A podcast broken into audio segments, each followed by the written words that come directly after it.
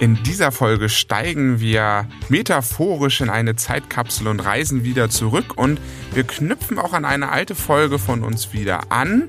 Und ja, damit erstmal Hallo und herzlich willkommen bei Voltage. Hallo auch von meiner Seite und das ging ziemlich schnell, dass wir heute mal Hallo und herzlich willkommen bei Voltage gesagt haben. Und ich finde das ziemlich cool, weil ich habe heute richtig Lust auf die Folge, muss ich sagen. Allein wegen des Titels, die Zeitmaschine da habe ich einfach Bock drauf. Ja, ich grundsätzlich auch, aber wir haben äh, wieder mal Sonntag und ich habe eher Lust, wieder in mein Bett zurückzugehen, aber ich bin trotzdem heute hier. Ja, das stimmt. Das ist irgendwie so ein bisschen, das ist irgendwie immer typisch. Wir suchen uns immer irgendwelche Zeiten, wo wir eigentlich lieber im Bettchen sein wollen. Aber dennoch, wir, ähm, vielleicht beginne ich wieder, um so ein bisschen aufzulockern mit so einem kleinen Trivia. Es ist wirklich diesmal ein ganz kleines Trivia. Okay. Und zwar, wir haben ähm, ja, diese Folge vor, über den VW Bulli, beziehungsweise jetzt den ID Bus, wie er jetzt heißt, zu sprechen. Und ähm, was sehr, sehr spannend ist, ist, dass 4,36 Millionen T1 und T2-Bullies, also ganz, ganz früher, zwischen 1950 und 1979 produziert worden. Also fast viereinhalb Millionen. Und jetzt lasse ich dich mal raten. Wenn du jetzt den Mond ansiehst, wir hatten ja auch schon mal eine Folge, wo wir so ein bisschen über Mondfahrzeuge gesprochen haben. Wenn du jetzt den Mond ansiehst, was denkst du, wie häufig würden alle Fahrzeuge, wenn sie hintereinander aufgereiht werden, ähm, den Mond umspannen? Wie häufig würde das geschehen? Ungefähr.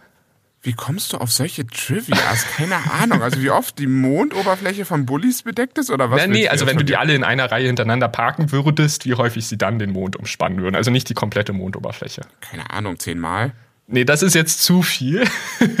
Aber trotzdem fast zweimal, 1,74 Mal. Also das die T1 und T2 Bullies aus den äh, 1950ern und 1960ern und 70ern. Und das ist schon echt viel, finde ich. Und jetzt zu deiner Fläche, das wären 0,0001 Prozent der Mondoberfläche. Also ist doch ein bisschen weniger. Aber zumindest 1,74 Mal würden sie den Mond umspannen. Das finde ich schon ziemlich lustig. da kann ich heute mal mit einem äh, Trivia kontern. Uh. Ähm, in welchem Land wurde dann der, die Bulli-Reihe, also gerade T1, T2, äh, am längsten gebaut? Am längsten gebaut? Also nicht verkauft, sondern gebaut. Gebaut. Mm. Oh Gott, da fragst du mich jetzt was. Siehst du. Und alle anderen da draußen, damit, da, damit ist Timo jetzt offiziell durchgefallen durch diese Folge, weil äh, das muss jeder wissen, der sich in dieser Materie auskennt. Denn die T1 und T2s wurden ultra lange noch in Brasilien gebaut. Also ich kann ah, mich so ah, grob stimmt, doch, hatte ich gelesen, jetzt erinnere ich mich. Ja, stimmt. Ah ja, 2013 sind, glaube ich, ist die Produktion offiziell eingestellt worden. Deswegen gibt es heute auch noch so viele alte davon, weil die alten tatsächlich so lange auch gebaut worden sind.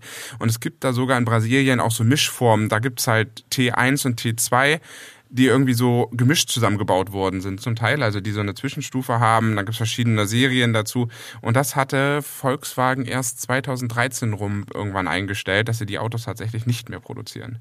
Uh, ja, okay, das ist ja stark. Aber insofern äh, trifft es ja auch ganz gut, dass wir heute wirklich irgendwie so ein bisschen über die Historie des Bulli sprechen wollen, aber natürlich auch, wie kam es jetzt dazu, dass wir jetzt Fun Fact, nicht den ersten, aber schlussendlich jetzt endlich mal ein Serienmodell als äh, Bulli bekommen, was elektrisch fährt. Denn es gab schon mal, das werden wir dann sehen später, schon mal ein anderes äh, elektrisches Fahrzeug, was auch auf der Bulli-Familie quasi aufbaute. Ähm, aber ich finde das echt spannend, denn man muss sagen, den Bulli gibt's inzwischen seit 75 Jahren und das ist lang, muss man mal ganz ehrlich sagen. Für eine, für eine Fahrzeugreihe, das ist lang. Ja, Volkswagen schafft das ja sowieso irgendwie ihre Baureihen äh, so zu kultifizieren. Ne? Also der Golf hat ja auch irgendwie in Deutschland so einen gewissen Kultstatus mittlerweile erreicht und wird ja auch schon so lange produziert. Aber ich glaube, der Bulli, was ja eigentlich ja Timo nur sein Spitzname ist, denn es geht ja eigentlich um die T-Reihe und es geht ja auch nicht, da müssen wir jetzt heute mal ein bisschen genauer sein, um Volkswagen direkt, sondern es geht um Volkswagen Nutzfahrzeuge. Ja. Das ist nämlich eine eigene Sparte innerhalb des Konzerns. Und die Geschichte ist sehr interessant, aber bevor wir da dazu kommen, ich glaube, ganz gerade heute haben die T1 oder auch die Bully-Fans da draußen ein weinendes und ein lachendes Auge. Weil das weinende Auge ist die Verbrennerplattform. Es ist ja jetzt erst vor kurzem auch der T7 vorgestellt worden. Und der T61 wird ja parallel weiter produziert. Und der T7 ist das erste Fahrzeug, was auf dem modularen Querbaukasten, also auf der Verbrennerplattform von VW, von VW basiert. Und viele, und ich muss auch sagen, so meine persönliche Meinung, damit hat das VW, glaube ich, ziemlich verkorkst. Also das Auto wird wahrscheinlich bei vielen Fans einfach nicht als wirklicher Bully angesehen werden. Und ich finde, da hat Volkswagen sich, ich glaube, für viele Fans auch echt in die Semmeln gesetzt. Und auf der anderen Seite bringen sie jetzt sowas wie den VW ID Bus. Mhm. Und alle sagen so, oh, das ist so kultig und das kommt wieder zurück, das ist total die äh, Zeitmaschine. Und ähm, ich habe manchmal das Gefühl, VW ist sich nicht ganz so einig, wo sie hinwollen mit sich. Ja, das, das stimmt tatsächlich, aber ähm, vielleicht, bevor wir jetzt noch tiefer einsteigen, würde ich noch gerne einmal kurz erwähnen, ähm, wir haben ja schon mal, ich weiß gar nicht mehr, in welcher Episode das war, aber wir haben ja schon mal vor einiger Zeit über den Kia EV6 geredet. Und das war ähm, auch ein Beitrag, der auch in der äh, Arrive erschienen ist, also das Automagazin für die Mobilität der Zukunft. Und dieses Mal ist es wieder so ähnlich. Wir hier, arbeiten hier auch wieder mit Arrive zusammen. Und äh, wenn ihr Lust habt und zufällig die Arrive auch äh, zu Hause habt, könnt ihr parallel auch im Artikel durchblättern, an dem wir uns ein bisschen entlanghangeln.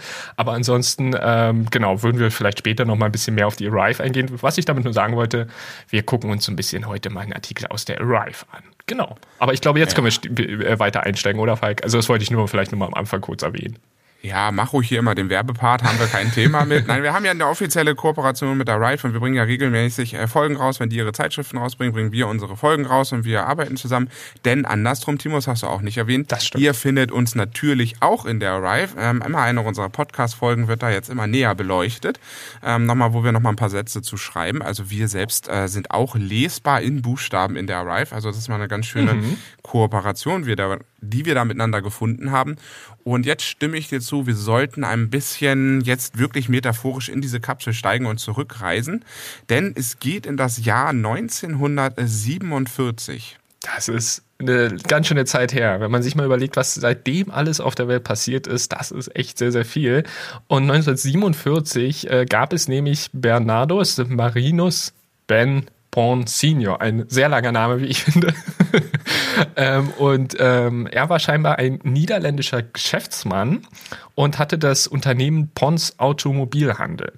Und äh, 1947 war er halt der Erste, der nach dem Zweiten Weltkrieg Fahrzeuge von dem Volkswagen-Konzern ins Ausland exportierte. Und er ist auch so, zumindest die Gerüchte, so ein bisschen so sagen das die Gerüchte, er ist auch dafür angeblich verantwortlich, die Grundidee für den Bulli damals im Volkswagen-Werk in Wolfsburg ähm, ja, gefunden zu haben, beziehungsweise ja, sich äh, ausgedacht zu haben. Das finde ich auch sehr, sehr spannend.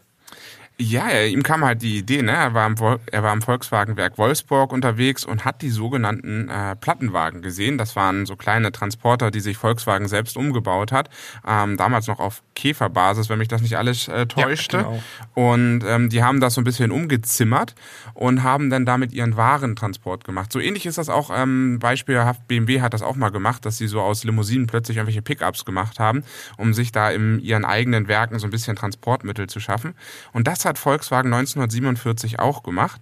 Und da kam dann dem Herrn Ben oder nur Ben eine Idee, wie man das vielleicht weiterspinnen kann. Genau, er hat das halt gesehen und hat sich gedacht, na ja, vielleicht können wir daraus einen Transporter mit viel Raum und halt einer relativ großen Zulademöglichkeit geben. Und im Grunde kam es dann auch so ein bisschen halt in die Richtung. Ne? Bis zu 750 Kilogramm wollte man dann zuladen können. Und äh, was halt genau dann das Spannende ist, ist, dass halt äh, der, der Bulli dann zu Beginn halt äh, das Getriebe und die Vorderachse des Käfers übernahm. Genau aus diesem Grund, so zumindest die Gerüchteküche, weil eben äh, der, der äh, Herr Pon Senior eben äh, tatsächlich dann äh, ja quasi dieses, dieses Käfermodell gesehen hat, diesen, diesen sogenannten Plattenwagen. Und ähm, das finde ich wirklich sehr, sehr cool und äh, finde ich irgendwie so ein, ist schon fast wie so ein Trivia irgendwie, aber war halt mit im Arrive-Artikel drin. Deshalb dachte ich, konnte ich das jetzt nicht noch als mein Trivia verkaufen, aber ich fand das fast auch schon so ein bisschen Trivia-artig. Ja, das ist eine, also man muss sich das mal auf die heutige Zeit, ne, irgendwie, dass ein Händler irgendwie im Volkswerk äh, da rumfährt und sagt, ach, guck mal, da, da, das, das finde ich cool und da können wir doch ein bisschen mehr draus machen. Da würde Volkswagen doch heute sagen, was, was bist du für eine Flitzpiepe? Geh wieder nach Hause und lass uns hier in Ruhe, ne? Und äh, damals hat man das tatsächlich aufgenommen, hat noch ein bisschen am Design rumgefummelt und hat dann tatsächlich aus dieser Idee, so wie es heißt natürlich, ähm, einen, einen Serienwagen gesponnen und am 8.3.1950 lief dann der erste Serientransporter von den Bändern in Wolfsburg. Mhm. Und was natürlich jetzt noch die große Frage ist, woher kommt eigentlich dieser Name Bully? So, das, das gibt da muss man ganz ehrlich sagen, auch keine eindeutige Auflösung, aber es gibt so verschiedene Vermutungen. Und zum Beispiel ähm, wird halt vermutet, dass es eine Wortbildung aus Bus und Lieferwagen, Bu-Li, Bu Bus und Lieferwagen ist. Ähm, oder eben vielleicht die bullige, in Anführungsstrichen, Form des Fahrzeugs beschreiben soll. Also da gibt es so verschiedene Interpretationen, niemand weiß es so genau, zumindest konnten wir da jetzt auch nichts Genaues rausfinden. Aber ähm, ja, eigentlich auch eine spannende Frage, ne? woher kommen manchmal Namen? Und hier sind zumindest zwei Ideen, die es so gibt. Und Bully kennt eigentlich jeder, obwohl die Serie eigentlich T-Serie heißt bei Volkswagen. Ne? Es geht ja von T1 bis äh, T7 mittlerweile und der ID-Bus bricht damit ein bisschen auf mit dieser Zahlenreihenfolge.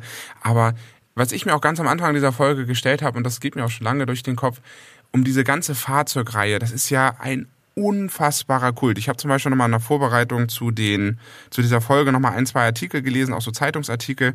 Und da kam dann irgendwo ein Zitat vor, dass, dass sie sagte, die eine Verkäuferin, naja, die Leute haben einen Ferrari in der Garage stehen und fahren trotzdem mit ihrem Bulli durch die Gegend. Ne? Mhm. Also ich fand das einfach so ganz ähm, bezeichnend, welchen Status dieses Fahrzeug eigentlich hat.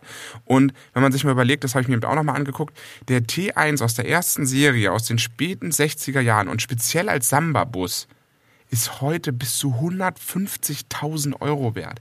Diese Autos sind unfassbar gehypt. Selbst die ganzen alten liegt der Durchschnittspreis so bei ungefähr 50.000 Euro.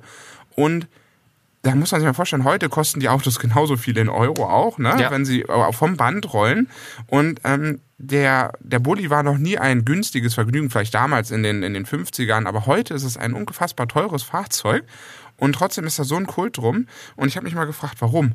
Und ich glaube, die Antwort ist, das ist so ein bisschen wie ein Schweizer Taschenmesser, dieses Auto. Ja, ja, das finde ich, das finde ich irgendwie einen coolen Vergleich, weil vom Schweizer Taschenmesser gibt es ja auch tausend Varianten. Da hast du mal ein kleines Messerchen bei, du hast ein, verschiedene, äh, verschiedene Schere-Typen dabei, du hast so einen Korkenöffner dabei und weiß ich nicht, da gibt es tausend Varianten.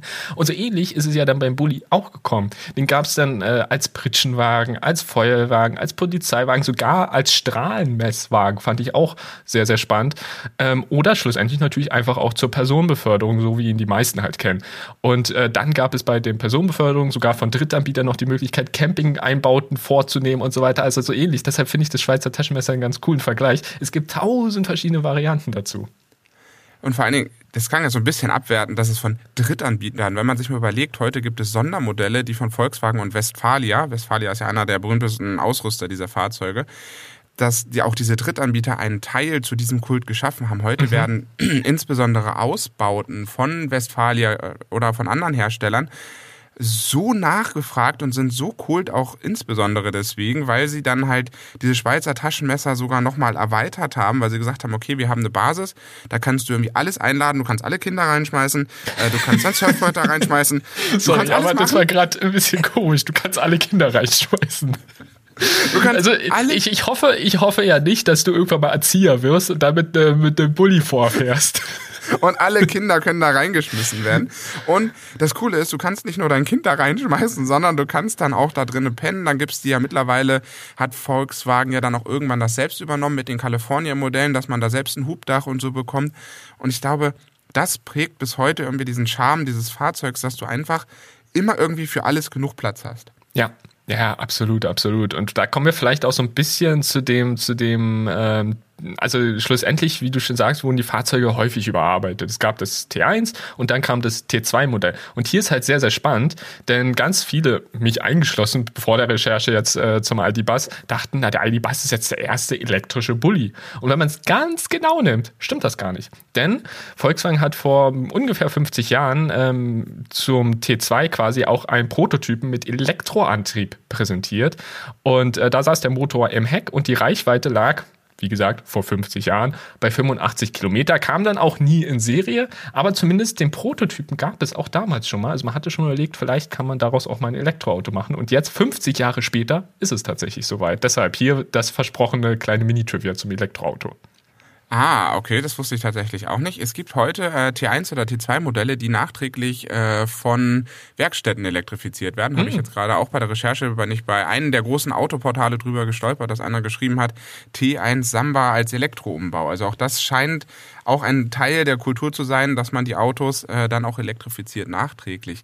Aber wenn wir über den Bulli sprechen, müssen wir auch ein bisschen über die Modellhistorie sprechen, auch wenn das alles äh, Verbrenner sind. T1, T2 hatten wir. Dann gab es noch den T3, der wurde dann ein ganzes Stück eckiger, bewährte oder bewahrte sich aber den Heckantrieb.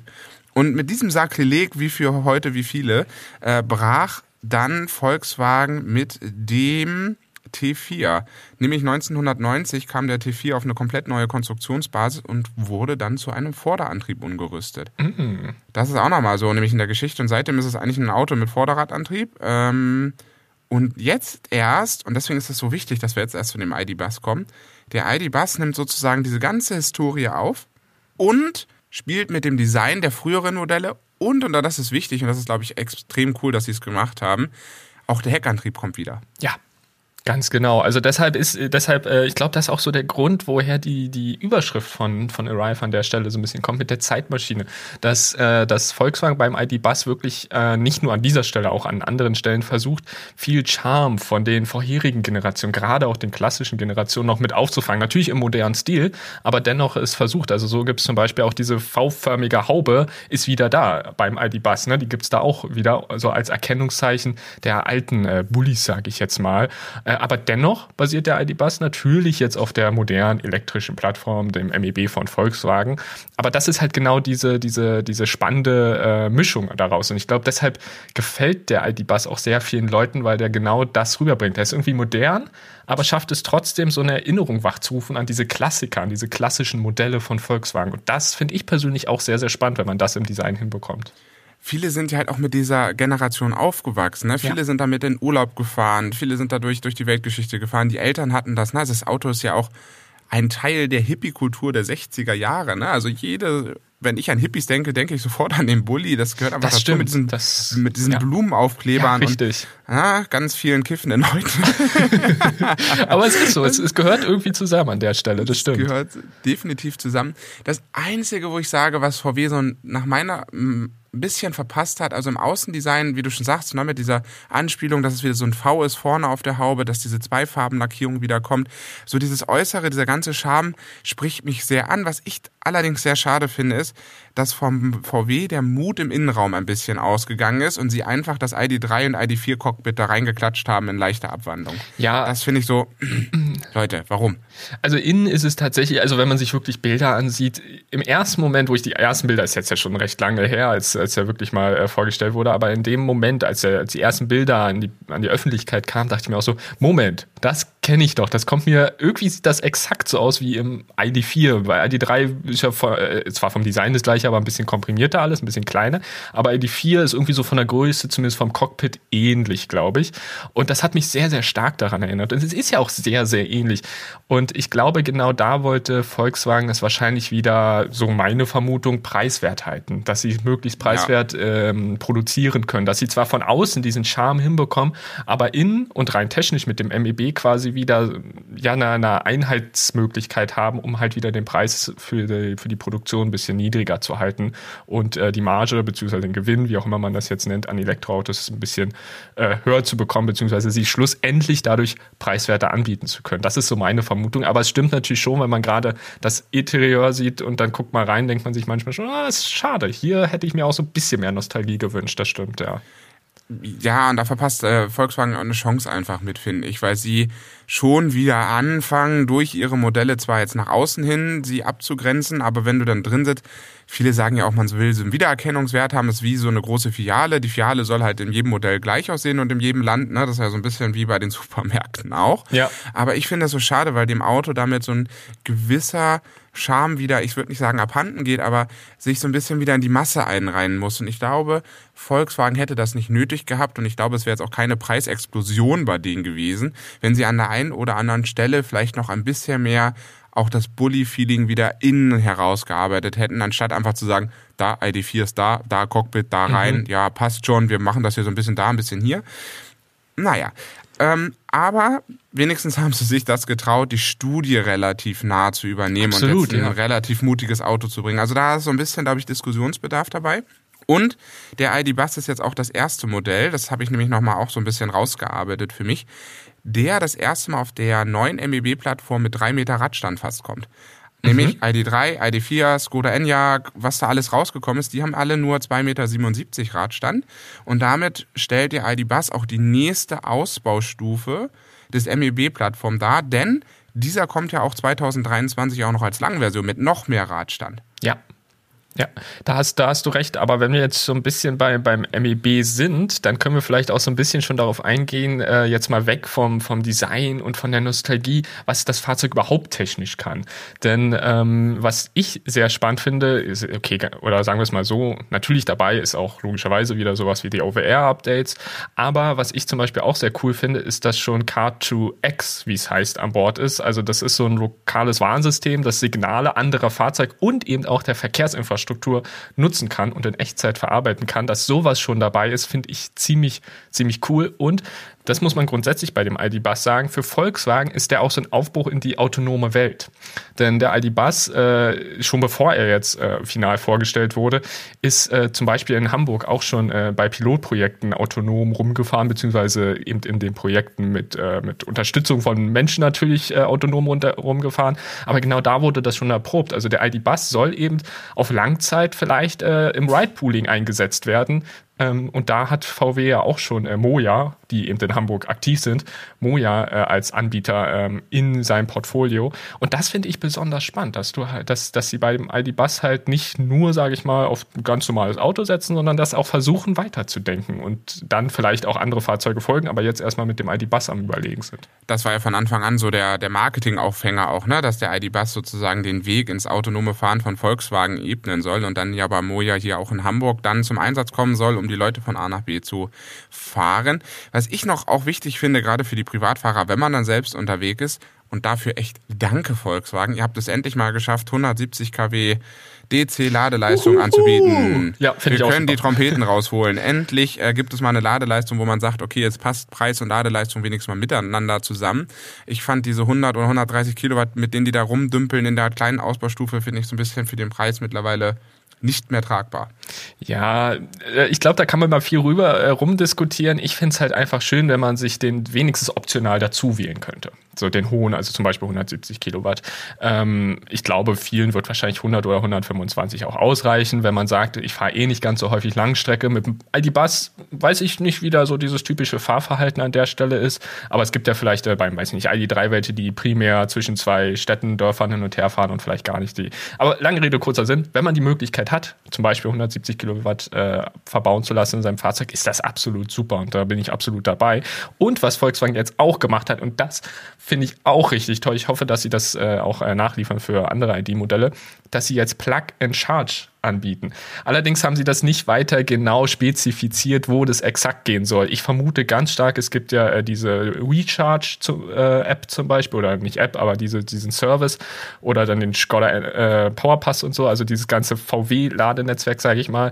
Ich kann mir vorstellen, dass es da funktioniert. Sie selbst sprechen von kompatiblen DC-Schnellladesäulen. Dort soll es klappen genau definiert, was das, wo das ist, ist es leider noch nicht. Äh, ich denke mal, das wird dann wahrscheinlich irgendwie eine Zusammenarbeit mit äh, bekannten Ladesäulenanbietern äh, sein, weiß nicht, NBW oder ähnliches vielleicht. Aber ähm, das finde ich grundsätzlich cool, dass sie daran arbeiten und dass es mit dem ID-Bus so etwas geben soll. Denn Plug and Charge ist schon eine feine Sache. Genau, man steckt einfach nur noch den Stecker rein, das Auto erkennt selbstständig und die Ladesäule reden miteinander und die, man muss eigentlich nichts machen und das Auto lädt und man kriegt dann einfach die Abrechnung. Das ist ein, sehr einfach und sehr komfortabel. Und warum mir bei dem Auto die Ladegeschwindigkeit so wichtig ist, ich vermute mal, da gehe ich ganz stark von aus, der ein oder andere Wohnmobilausrüster, der reibt sich schon die Hände und wartet darauf, dass dieses Modell in den Handel kommt, um es selbst umbauen zu dürfen. Das heißt, ähm, ich sehe mich schon fast selber an diesem Auto äh, Richtung Portugal fahren, weißt du, zum äh, Windsurfen, so nach dem Motto. Und dann musst du natürlich ein bisschen bisschen Schrecke schaffen, um an die schönen Plätze dieser Welt zu kommen. Und da musst du natürlich auch schnell laden können, um nicht dein Windboard auf dem Parkplatz auspacken zu müssen, weil es so lange dauert. Da hast du natürlich absolut recht. Und äh, apropos Laden, es gibt noch eine weitere Sache, die ich auch toll finde, wobei sie das jetzt, äh, das ist jetzt nicht gänzlich neu, aber dennoch äh, haben sie es hier nochmal erwähnt bei Volkswagen, dass nämlich jetzt ähm, Vehicle to Home ermöglicht werden soll mit dem ID-Bus und dies dann mit einer speziellen bidirektionalen Wallbox geregelt werden soll. Und ich finde, ganz vieles von dem ID-Bus geht in so eine richtig tolle Richtung. Wir haben, ein, wir haben mehr Ladeleistung, wir haben die Möglichkeit, tendenziell irgendwann mit dem Fahrzeug vielleicht autonom oder autonomer zu fahren.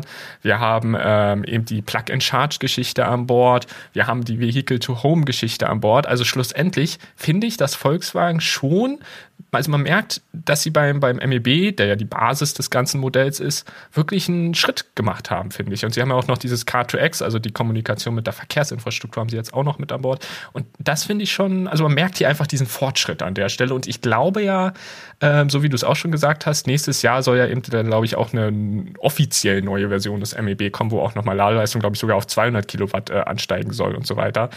Ähm, aber schlussendlich finde ich hier, man merkt diesen Schritt endlich. Also ID3, ID4, ID5 und was es alles gab, ähm, die bauen quasi auf dem gleichen auf. Und jetzt gibt es einen neuen Schritt für den MEB, der wieder ein bisschen mehr kann. Und das finde ich echt schön zu sehen, muss ich sagen. Das macht das Auto auf jeden Fall viel, viel alltagstauglicher, ja. ne? Und er bietet nochmal mehr Möglichkeiten und es ist halt ein, ein Bus, ne? Also es ist ein, im Endeffekt ein quadratischer Brotkasten, mit dem man durch die Gegend fährt, um richtig, das mal ganz platt zu, platt zu sagen. Und das finde ich so schön, weil das die ähm, Elektrowelt jetzt wieder unglaublich bereichert, ne? Nachdem ich jetzt wirklich mittlerweile das Gefühl hatte, dass jeder Hersteller, wirklich jeder Hersteller, und ich weiß, wir hacken viel in diesem Podcast darauf rum, ähm, jeder Hersteller wirklich SUVs baut, ja, wir haben so ein kleines Thema mit SUVs. Ich finde, in der Autowelt darf es alles geben. Nur ich finde halt Einheitsbrei irgendwann langweilig. Und ich hatte irgendwie in den letzten Monaten ähm, und auch Jahren schon fast das Gefühl gehabt, dass ich so enttäuscht worden bin. Jedes Mal, wenn ein Fahrzeug kam, dass es dann doch wieder ein SUV ist, dass es mhm. doch wieder die gleiche Technik bietet, dass es doch wieder fast so aussieht wie alle anderen. Ja. Und jetzt haben wir endlich mal wirklich auch von Volkswagen, das hätte ich niemals gedacht, dass Volkswagen so mutig ist, mal wirklich einen Bus zu bekommen, der so viel Emotionalität versprüht, der aber auch jetzt so ein gewissen Schritt auch in die Zukunft geht. Also einerseits ist es eine Zeitkapsel, glaube ich, für uns in die Vergangenheit, weil das an diese ganze T-Serie angrenzt. Mhm. Andererseits ist es aber auch, glaube ich, eine Zeitkapsel, die so ein bisschen auch in die Zukunft geht. Was können wir dann eigentlich auch später mit diesem Fahrzeug erreichen? Und da denkt Volkswagen heute schon dran und finde das total spannend, äh, wo sich das hin entwickelt. Und ja, wie du schon sagst, der MBB macht jetzt auch endlich mal die Schritte, wo ich sage, jetzt wird daraus wirklich ein Baukasten, der, glaube ich, richtig ja äh, seine wahre äh, Effektivität eigentlich offenbart, ne? dass man wirklich sagt, jetzt kriegt man diese verschiedenen Radstände, man kriegt diese komplette Technik, die dahinter ist. Also jetzt macht es so langsam Sinn, was Volkswagen da macht. So ganz am Anfang mit den ersten ID3s saß man noch ein bisschen davor und dachte sich so, was tut Volkswagen da eigentlich? Naja, also ich, ich, ich würde es nicht ganz so äh, negativ quasi für Volkswagen darstellen. Also ich fand auch damals den ID3 schon schick, aber man hat schon gewisse Dinge vermisst. Das ist einfach so. Aber irgendwie war es ja dann auch klar, beziehungsweise habe ich es vermutet, dass dann halt auch irgendwann nochmal ein Update kommt, so wie es jetzt passiert und dann auch nächstes Jahr nochmal passieren soll. Ähm, aber du hast natürlich schon recht, im Vergleich zum ID3 ist das jetzt deutlich mehr, was inzwischen geliefert werden kann beim MEB. Aber ich äh, fand damals zumindest den ID3 auch schon schön, weil es erst, ja, das, das erste Mal war, dass wirklich so ein etablierter Großhersteller wirklich so einen eigenen Kasten rausgebracht, also einen Baukasten rausgebracht hat ähm, und dann auf dem Elektroautomarkt durchgestartet ist damit. Und äh, auch nicht ganz unerfolgreich, muss man ja auch ganz ehrlich sagen. Volkswagen ist ja in Europa durchaus ähm, meistens auf dem ersten, wenn nicht auf dem zweiten Platz der äh, Absätze ähm, der, von Elektrofahrzeugen. Insofern schaffen sie es ja schon, damit einige zu überzeugen. Und der ID-Bus ist ja noch nicht draußen, muss man dazu sagen. Aber da kommen wir vielleicht auch so ein bisschen gerade dazu, wann soll der überhaupt kommen? Was hat er vielleicht auch für eine Reichweite? Ähm, vielleicht zur Reichweite kann ich noch kurz was sagen. Äh, Willi in Arrive, der den Artikel geschrieben hat, geht davon aus, dass er so 450 Kilometer Reichweite hat. Das würde bei dem 77 Kilowattstunden Akku bedeuten, dass er Pi mal Daumen 17 Kilowattstunden pro 100 Kilometer verbraucht. Ich, ich meine, Willi ist ein bisschen gefahren, wir jetzt nicht, aber ich glaub's nicht. Also ich kann es mir nicht vorstellen, muss ich ganz ehrlich sagen. 17 Kilowattstunden bei einem Bulli, der nicht gerade wirklich sehr aerodynamisch gebaut ist also ich glaube, da liegen wir eher so bei 22, 23, 24 vielleicht irgendwas. Also ist jetzt so meine grobe Schätzung. Und leicht wird er auch nicht sein. Ne? Also deshalb ist, ich weiß es nicht, aber 450 halte ich für sehr optimistisch. Da stimme ich dir vollkommen zu, vor allen Dingen, weil die Volkswagen-Modelle bisher auch nicht mit außergewöhnlicher Effizienz das aufgefallen stimmt, ja. sind. Ähm, selbst ein ID3 verbraucht schon mehr als 20 Kilowattstunden. Also ähm, würde ich auch mal schätzen, dass wir eher in die Richtung 25 Kilowattstunden gehen. Aber ich hoffe natürlich in den Langzeittests, die dann jetzt demnächst auch mal alle rauskommen, wenn das Fahrzeug dann ein bisschen näher an den Marktstart rückt, ähm, dass wir trotzdem so 350, 400 Kilometer schon hinbekommen. Aber wir müssen noch über eine Sache, bevor wir über Marktstart mhm. reden nicht, wir haben jetzt sozusagen über Familien, Campingausbau, über alles Mögliche gesprochen, aber wir haben eine Gruppe vergessen, die auch wichtig ist. Okay. Nämlich die Logistikgruppe und Handwerker Stimmt. und alle, die ganz Richtig, viel Platz brauchen. Denn Den ID-Bus gibt es nicht nur als Personenbeförderung und als Camper was es da noch alles geben wird wahrscheinlich, sondern er kommt auch als Cargo-Version und zwei Europaletten sollen reinpassen. Und ich finde das besonders spannend, weil das ja auch nochmal eine Möglichkeit bietet für die ganzen Zulieferer innerhalb der Stadt ja jetzt auch endlich mal mit einem Fahrzeug wirklich elektrisch Zulieferverkehr zu ermöglichen, weil das Auto ja dann schon eine gewisse Reichweite und Alltagstauglichkeit ja auch einfach aufweist und man kriegt halt zwei Euro-Paletten rein. Also das finde ich schon cool. Ich glaube, wir werden einige Handwerker, einige Zulieferdienste sehen, äh, die auch dann den äh, ID-Bus Cargo verwenden werden. Also ich glaube, das Fahrzeug wird uns dann schon recht viel auf dem Markt über den Weg laufen. Das kann ich mir auch vorstellen. Ich habe hier äh, die Arrive gerade nochmal aufgeklappt und da ist auch ein schönes, schönes Bild von Volkswagen drin und das sieht echt sehr geräumig aus. Also ich glaube, man hat eigentlich quasi wirklich äh, vorne die beiden Sitze, Fahrersitz, Beifahrersitz und dann halt eine, eine Wand mit einem Fenster noch hinten, dass man nach hinten rausgucken kann mit dem Rückspiegel und dann hat man eben Platz für diese zwei Europaletten. Ne? Also das ist schon echt geräumig dann für, für zum Lagern die Handwerker brauchen ja im Endeffekt auch immer Platz, ne? Und äh, die freuen sich natürlich, wenn sie auch ein, ein kleines cooles Mobil bekommen, wo sie dann damit durch die Gegend fahren können. man sieht es ja heute auch, der T61 ist da ja auch sehr beliebt in der in der Branche, äh, weil das halt wie gesagt so ein Schweizer Taschenmesser ist. Ja. Und ich kann mir schon vorstellen, da kommen einige Handwerker jetzt ganz grob ins Überlegen zu sagen, da ID Bus Cargo ist schon was. Zweite Sache, die ich noch ansprechen wollte, mhm. wir haben noch das Thema Volkswagen of America. Der ID-Bus kehrt nämlich dann auch in die Vereinigten Staaten zurück.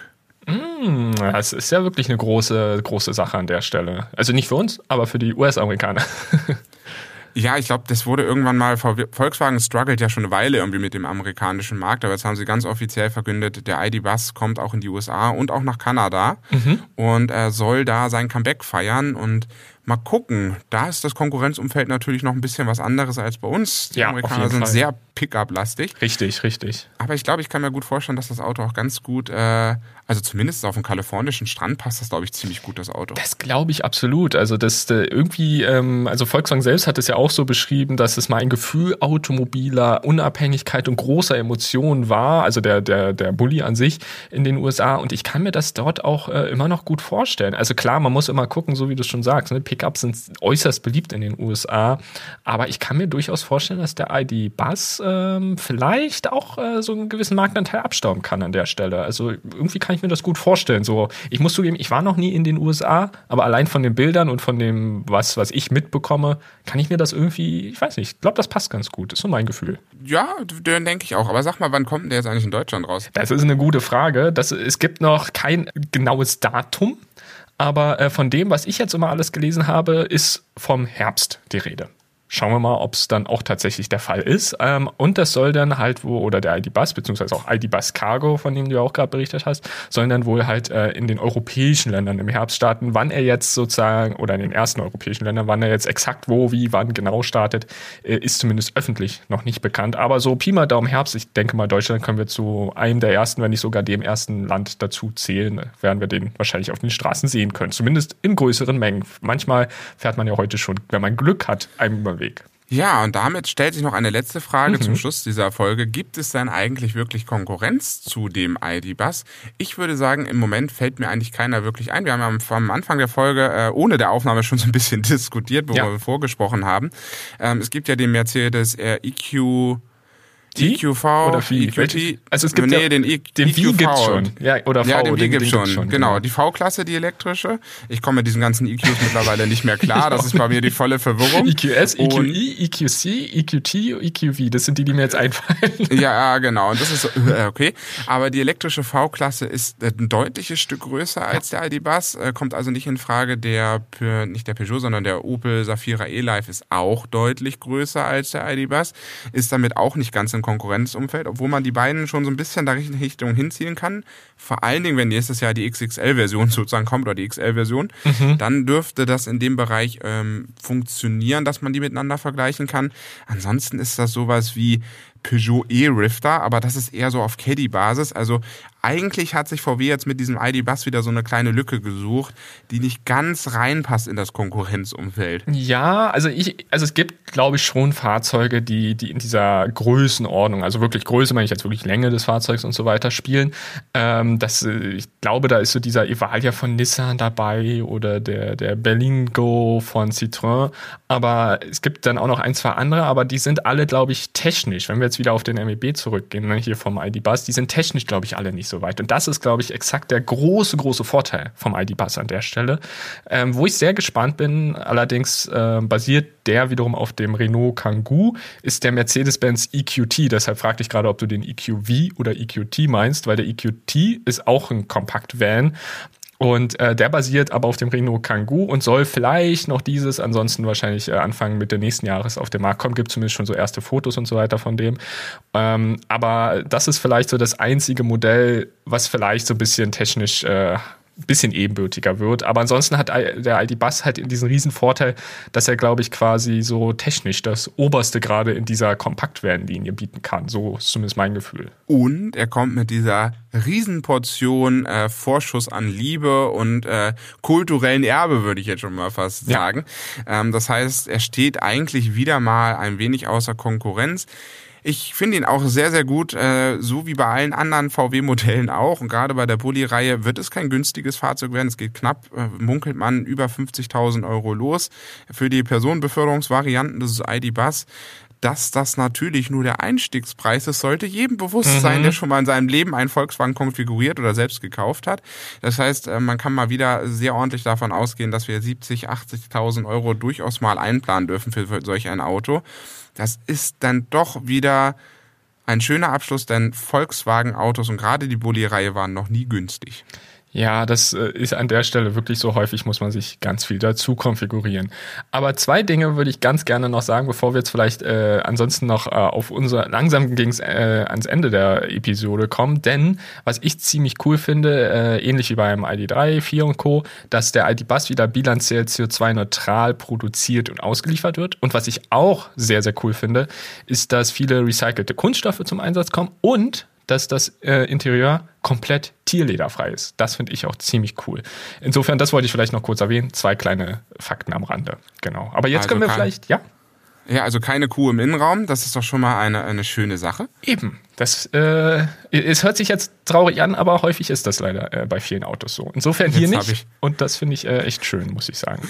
Ich habe schon wieder Vorstellung. Das Auto besteht dann zwar nicht aus Kuhleder, aber ihr dürft natürlich eine Kuh mitnehmen. Das ist natürlich kein Problem. aber nur in der Cargo-Variante, ansonsten wird es eng. ich war da über den gegangen, aber das geht. Nein, ähm, ich glaube, da haben wir einen guten Abschluss gefunden für diese Folge. In der Arrive gibt es natürlich noch ein paar andere Themen. Ähm, die haben immer ganz coole Überschriften, wie ich finde. Ein Supermodel lädt auf. Sie ja. haben ein Interview mit Eva Pattberg. Äh, Reichweite ist kein Thema. Da geht es um eine kleine äh, Story, wo jemand mit seinem E-Auto zum Nordkap gefahren ist. Es geht so ein bisschen um ein E-Auto-Abo. Das ist ja auch nochmal ganz interessant. Da werden wir wahrscheinlich in Zukunft auch immer nochmal in diesem Podcast drüber sprechen. Das kann ich mir auch gut vorstellen, ja so ein bisschen, wie geht Unabhängigkeit, finde ich auch ein super spannendes Thema. Autarke Tiny Houses, also diese ganz kleinen Dinger, wo man sich umdrehen kann ja. und stößt schon mit der Nase irgendwo anders dran. ähm, als Ergänzung zum Elektroauto, also da sind wieder ganz coole Themen in der Rive. Der Felix ist ja jetzt auch dafür hauptverantwortlich, äh, wie man vielleicht vernommen hat genau. auf der ersten Seite. Und der hat da echt ein cooles Gespür für die Themen und wir freuen uns immer wieder, äh, da gemeinsam mit Arrive zusammenarbeiten zu dürfen. Und ich freue mich total, dass wir so einen schönen Schluss gefunden haben für diese Folge. Ja, geht, geht mir ganz genauso. Und äh, was ich auch äh, nochmal zu den Tiny Houses sagen will, das ist wieder genau so ein Thema, das finde ich halt jetzt auch so schön, dass der MBB, also der, der ID-Bus so in diese Richtung geht, dass du immer autarker mit dem Elektroauto wirst, weil genau dieses bidirektionelle Laden, was ja jetzt auch eingeführt wird beim, beim ID-Bus oder auch schon mal anderen ID-Modellen, zumindest technisch geht, ist halt genau die Grundvoraussetzung dafür, dass du in so einem Tiny House ähm, ja quasi autark leben kannst, weil du hast dein Elektroauto im Idealfall, dann hast du dein Tiny House und du musst dann quasi nur dein Elektroauto laden und kannst mit dem Elektroauto dann dein Tiny House betreiben. Und das ist schon ziemlich geil. Also muss man einfach mal so sagen, ich bin ein Riesenfan davon. Und äh, das, finde ich, schließt auch wunderbar den Kreis. Und ähm, ansonsten würde ich sagen, sehen wir uns oder hören wir uns besser gesagt äh, in der nächsten Episode wieder, oder Falk? Würde ich auch sagen, das mit dem Sehen möchte ich sehen.